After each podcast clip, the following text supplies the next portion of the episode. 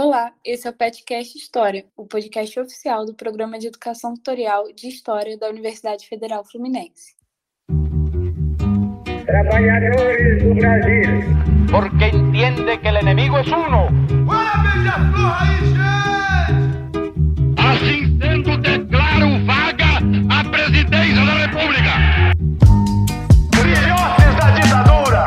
Todas as fronteiras da Alemanha Oriental estão abertas. Vai todo mundo perder. Isso é uma mentira, é uma pantomima, uma patuscada. A nossa história hoje começa há muito tempo nas águas da Guanabara. Hoje vamos falar sobre o Almirante Negro, o eterno mestre-sala dos mares. Eu sou Giovana Vermelinger, bolsista do PET, e vou estar apresentando esse episódio aqui hoje com a minha colega Vitória Machado. Oi, Vitória. Oi, pessoal. Oi, Giovana. Eu sou Vitória Machado, também integrante do PET. É, hoje a gente vai falar sobre esse assunto que é muito legal, a Revolta da Chibata. É, espero que vocês gostem. E agora o podcast está de volta, depois dessa pausa nessas férias que a gente tirou. E agora a gente volta com a terceira fase de, da série de revoltas, a fase do Brasil República, que é uma fase muito aguardada por vocês, até pela interação que a gente teve no Instagram. Vão ter episódios muito legais aí. E a gente inicia hoje, como a Vitória disse, com a Revolta da Chibata, lá em 1910. Então, antes da gente entrar de fato no episódio, eu queria lembrar vocês de seguir o PET nas redes sociais, de acompanhar nosso trabalho que a gente, que a gente desenvolve por lá. Então, no Instagram e no Facebook, no Instagram, na verdade, a gente é arroba PetHistóriaUF, no Facebook nós somos Pet Niterói, e no Twitter nós somos arroba Pet História. Lembrando também que temos o canal no YouTube, Pet e você pode acompanhar também a gente no nosso site. Então, pessoal, para pensar a revolta da Chibata, né, a gente tem que tocar em alguns pontos é, muito fundamentais, né, que vão desembocar aí em todo o clima que gera a revolta. E o mais importante talvez seja o pós-abolição, né, no Rio de Janeiro, esse momento de transição, aonde o contexto social é, do Brasil passa né, a não ser mais da mão de obra escravizada como uma coisa legal, né, e passa então a entrar no momento da abolição. E aí um dos aspectos da formação brasileira é, sem dúvida, a instituição da escravidão e o impacto que ela traz, né? No momento em que os quatro navios de guerra tomados por marujos apontam os canhões para a cidade do Rio de Janeiro, havia pouco menos de 20 anos e possuir um outro ser humano como propriedade ainda era realidade brasileira, chancelada por todas as instâncias legais que resguardavam o poderio de um senhor de escravos sobre o corpo negro. A abolição tardia e o racismo estrutural, que se organizou de diversas formas depois, né, como políticas de Estado, para perdurar os efeitos é, cruéis da dominação da escravidão, são os motivos pelos quais a sociedade brasileira é profundamente desigual até os dias de hoje. Na coleção Personagens do Pós-Abolição, Trajetórias e Sentidos de Liberdade no Brasil Republicano, o autor Álvaro Pereira do Nascimento vai se dedicar no sexto volume do projeto abordar a trajetória de luta social de João Cândido, o importante nome da revolta e da chibata. Esse autor, né, o Álvaro Nascimento, ele vai é, indicar o momento de transição da escravidão para a abolição, é, onde demarca a ausência de políticas de reparação que resguardassem os direitos da população afro-brasileira. E, sobretudo, né, ele vai dizer é, de um completo desprezo por essa parcela da população, né, onde o projeto era não ter projeto, é, o que fazer com essa mão de obra, né, que era escravizada. O, o, o grande projeto foi não fazer nada, né, deixá-los à própria sorte. Tanto que, enfim, é, nesse momento que se dá preferência à mão de obra imigrante europeia, né, e não é, a mão de obra de pessoas negras que já é, construíram a riqueza nacional durante tantos anos de escravidão no país. É, e também como uma das maneiras de rearranjar um discurso racista que fosse sustentar a desumanização de pessoas negras, a eugenia também ganha muita força no país nesse momento, né? São as teorias pretensamente científicas surgidas das ideias de homens europeus é, que vão qualificar os povos a partir da avaliação de diferenças de fenótipo entre brancos e não brancos e dizer que os brancos são superiores e intelectualmente, biologicamente capazes, e enquanto os não brancos é, são seres inferiores, né?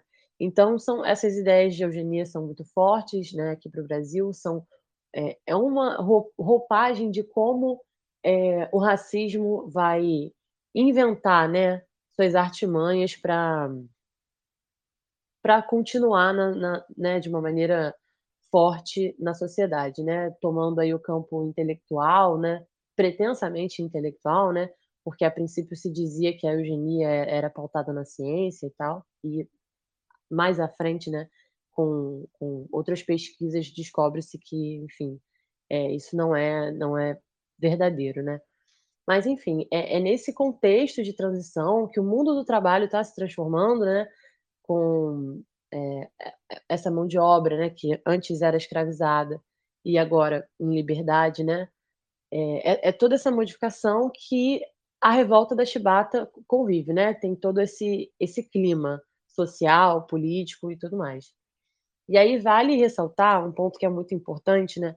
A gente vai ver daqui para frente é, o, o ambiente mesmo da revolta da chibata, no sentido de que ela é, é muito relacionada com as forças armadas e tudo mais. E, e, sobre esse ponto, né, acho que vale ressaltar que o alistamento militar ele era um meio muito importante de garantir sobrevivência de grande parcela da população, né? Isso porque é o, é o serviço militar que vai representar uma garantia mínima à alimentação, enfim, com pagamento dos soldos e tudo mais.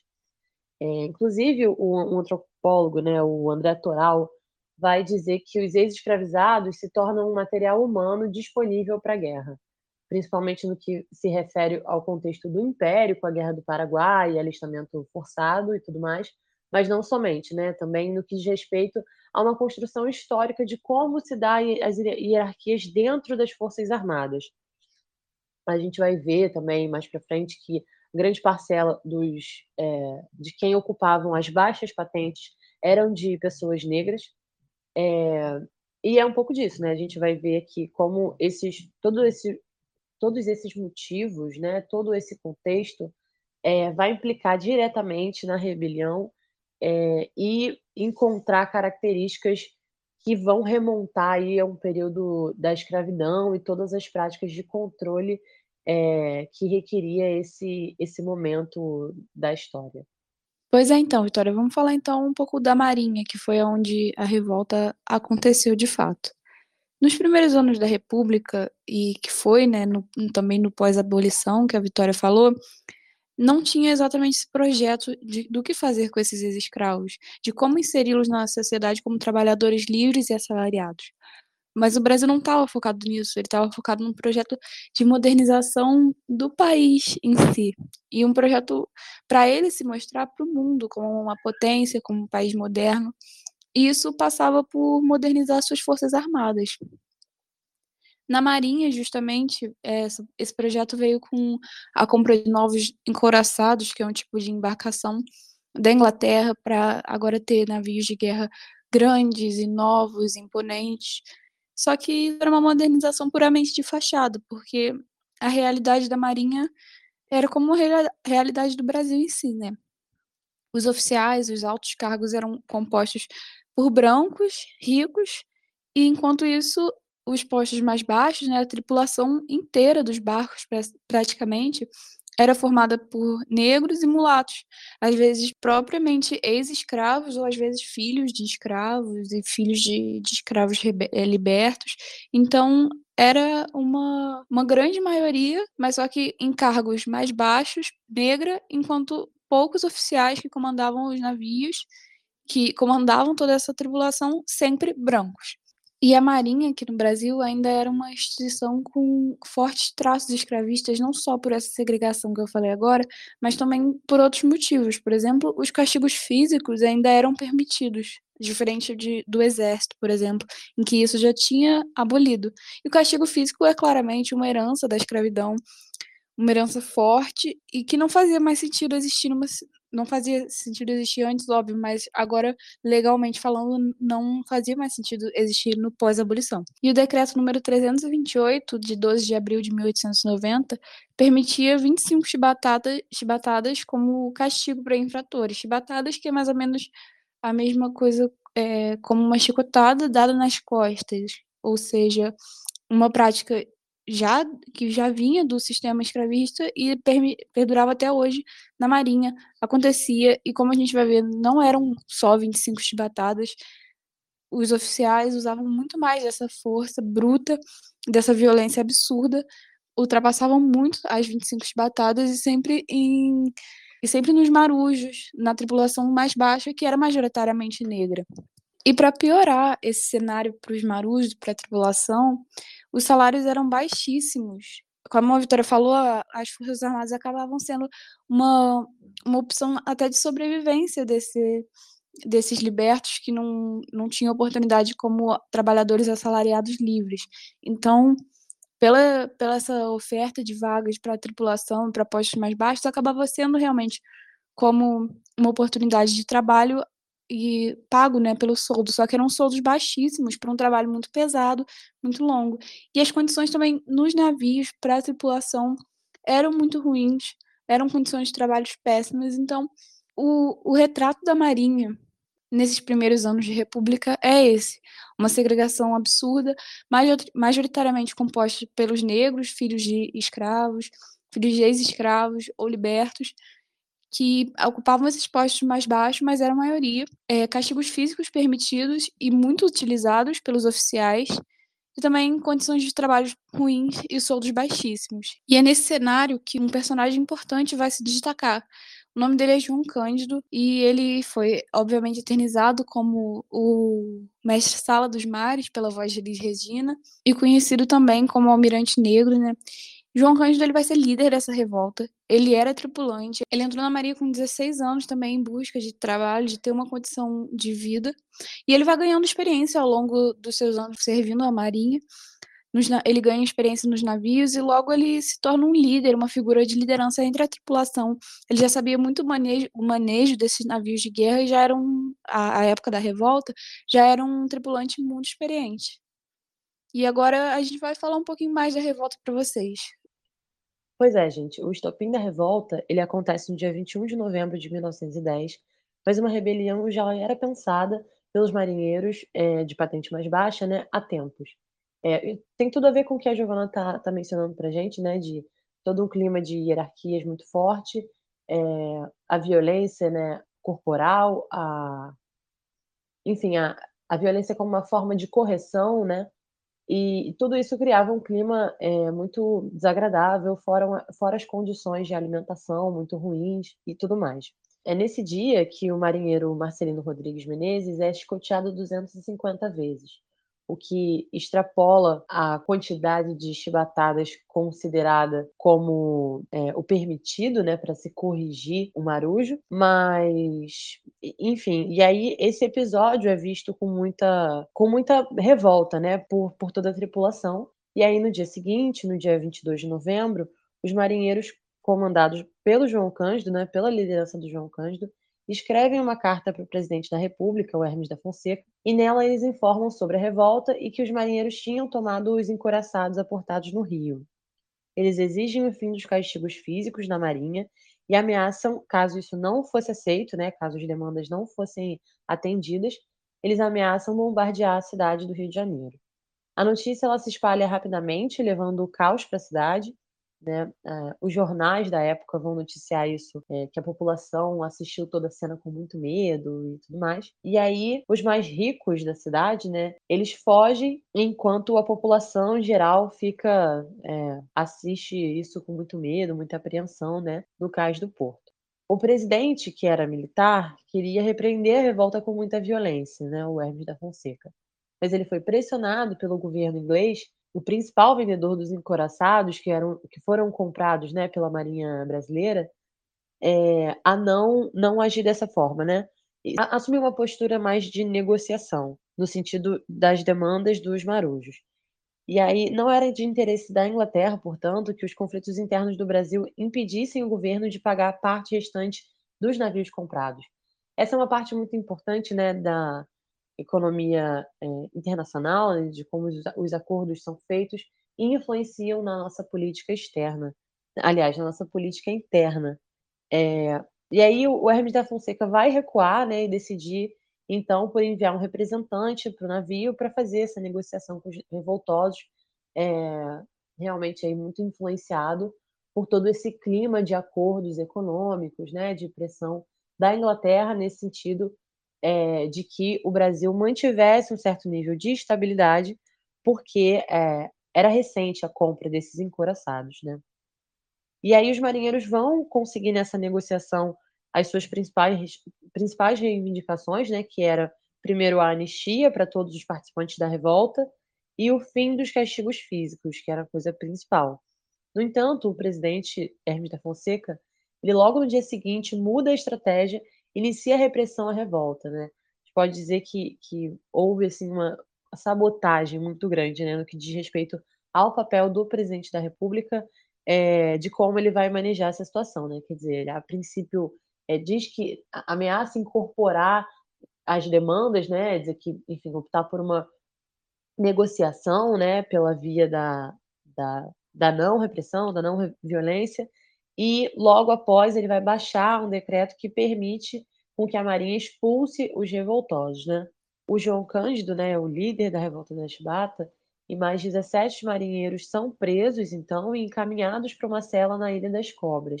É um lugar que não possuía ventilação alguma, lá eles ficaram sobre as piores condições possíveis, né, em espécies de solitárias, né, e além disso, os presos eles não vão possuir acesso à comida, que é uma coisa muito importante que vai acabar provocando a morte é, de muitos deles, né? Não ficaram muitos dias sem acesso a comida e água.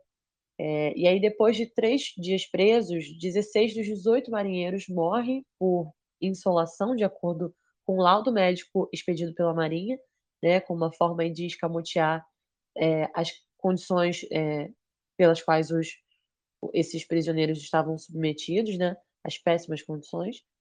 E aí o João Cândido, ele é um dos sobreviventes, né? Um dos poucos sobreviventes desse momento aí é, de aprisionamento na Ilha das Cobras, mas ele permanece preso ainda por quase dois anos, quando é finalmente declarado inocente em seu julgamento e pôde ser solto, né? Vale ressaltar que esse processo onde ele esteve preso, ele retorna ao Rio, é, onde ele é internado durante alguns meses considerado louco. Ele é internado no Hospício de Alienados do Rio de Janeiro. E aí, depois desse período, ele vai retornar à, à prisão na Ilha das Cobras, onde ele vai é, escrever um livro de memórias e tudo mais. E aí, realmente, depois, acho que com mais de 30 anos, ele vai finalmente estar aí em liberdade é, mas, enfim, expulso da Marinha e sem nenhum direito, né? É realmente jogado à dura realidade da sociedade brasileira naquele momento.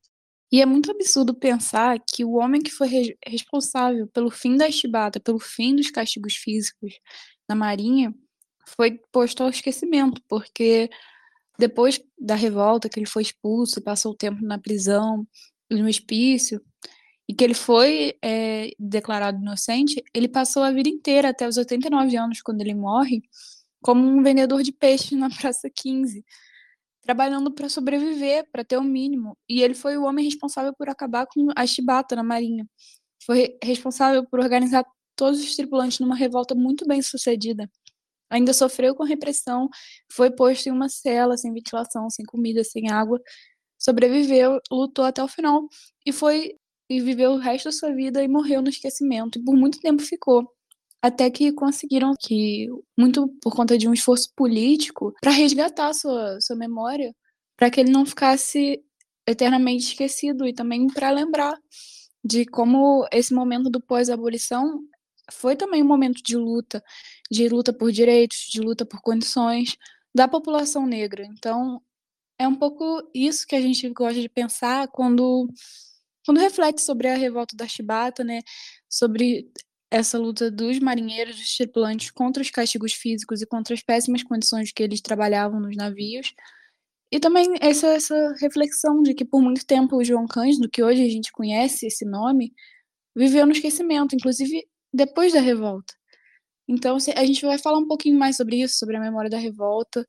Então, realmente, reiterando né, o que a Giovana já trouxe para gente, o esforço político em silenciar possíveis ecos da revolta, que seriam mobilizados a partir da figura do, de liderança do João Cândido, ele é muito notório, né? Fica muito claro para a gente qual a intenção das forças de governo é, ao colocarem ele completamente no, no esquecimento, né? E aí o sigilo em que o seu enterro é mantido, lá em 1969, é, quando se, se tinha o período da ditadura militar, é, vai expressar também né, o medo de fazer com que a população enxergasse nele um, um mártir. Isso, isso é um ponto muito importante, né? Que tem a ver com toda essa mobilização é, de fazer com que a figura dele ficasse realmente é, esquecida. E, então, portanto, é essa miséria, esse esquecimento que vão acompanhar o João Cândido, né? Como a Giovana falou, ele ainda vive muitos anos, né? Só vem a falecer em 1969. E aí, é, nesse, nesse contexto de ditadura e, e tudo mais. Só em 2008, né, pouquíssimo tempo atrás, ele é finalmente anistiado.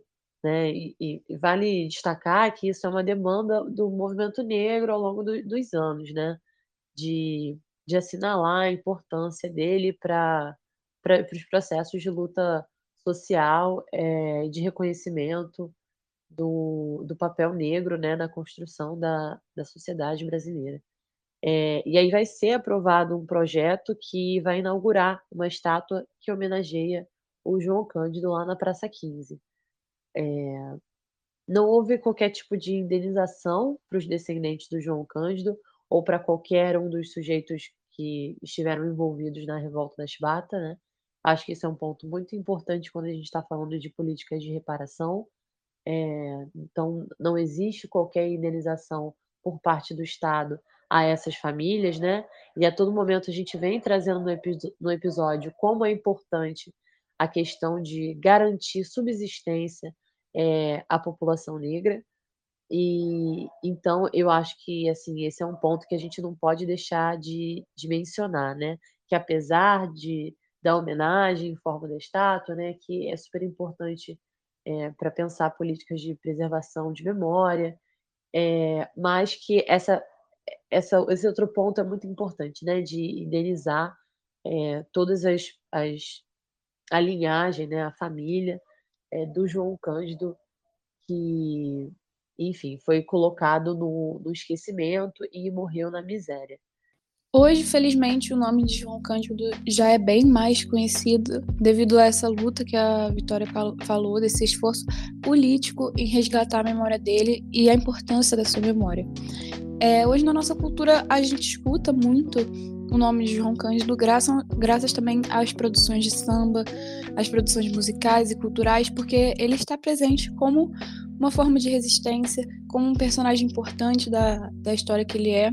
Inclusive está presente no livro de, de Heróis da República, no livro de Aço. Então fica um convite para você que às vezes já ouviu o nome de João Cândido ou do Almirante Negro e até do Mestre Sala dos Mares, para pesquisar mais sobre a história dele, pesquisar o que hoje, hoje a gente tem de produção cultural em, em, relação a ele e refletir sobre a memória não só do João Cândido, mas às vezes de muitos personagens importantes que a gente não sabe que foi silenciado por tanto tempo e conhecer a história deles, né? Então fica essa reflexão do episódio para vocês ouvintes. Inclusive, queria aqui lembrar que no final desse episódio, logo depois dos créditos, você vai poder ouvir um trecho da música Mestre Sala dos Mares, icônica música de Aldir Blanc e João Bosco, que foi eternizada pela linda voz da Elis Regina, e tem tudo a ver, porque a música retrata exatamente esse episódio da Revolta da Chibata, falando do João Cândido. Pessoal, realmente a gente vai se encaminhando para o final. Um prazer enorme estar aqui com vocês, falar sobre esse assunto tão importante. Como a Giovana falou, é um convite né, a buscar sempre re reviver a memória é, desses lutadores sociais, o João Cândido é só um deles, né? A gente tem um repertório enorme aí de figuras super importantes é, que mobilizaram transformações sociais super importantes para a nossa sociedade. Esse episódio está chegando ao final. Eu queria lembrar vocês que a gente tem muito mais coisa pela frente, mais episódios sobre República. O próximo é a Guerra do, de Canudos, né? Então fiquem ligados. É, sigam a gente nas redes sociais, acompanhem o nosso trabalho. Muito obrigada por chegar até aqui. Muito obrigada pela companhia. Até o próximo episódio. Tchau, tchau.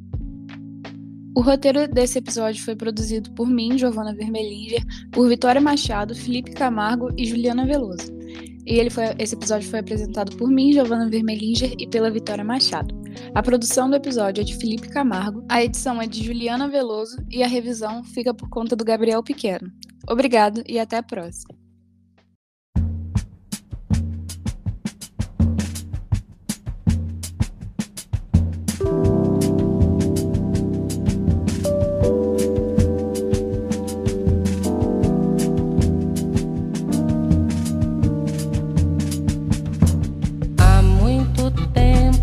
Nas águas da Guanabara, o dragão do mar reapareceu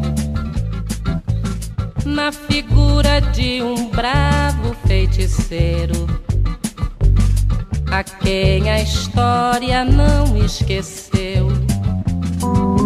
Conhecido como navegante negro, tinha dignidade de um mestre-sala.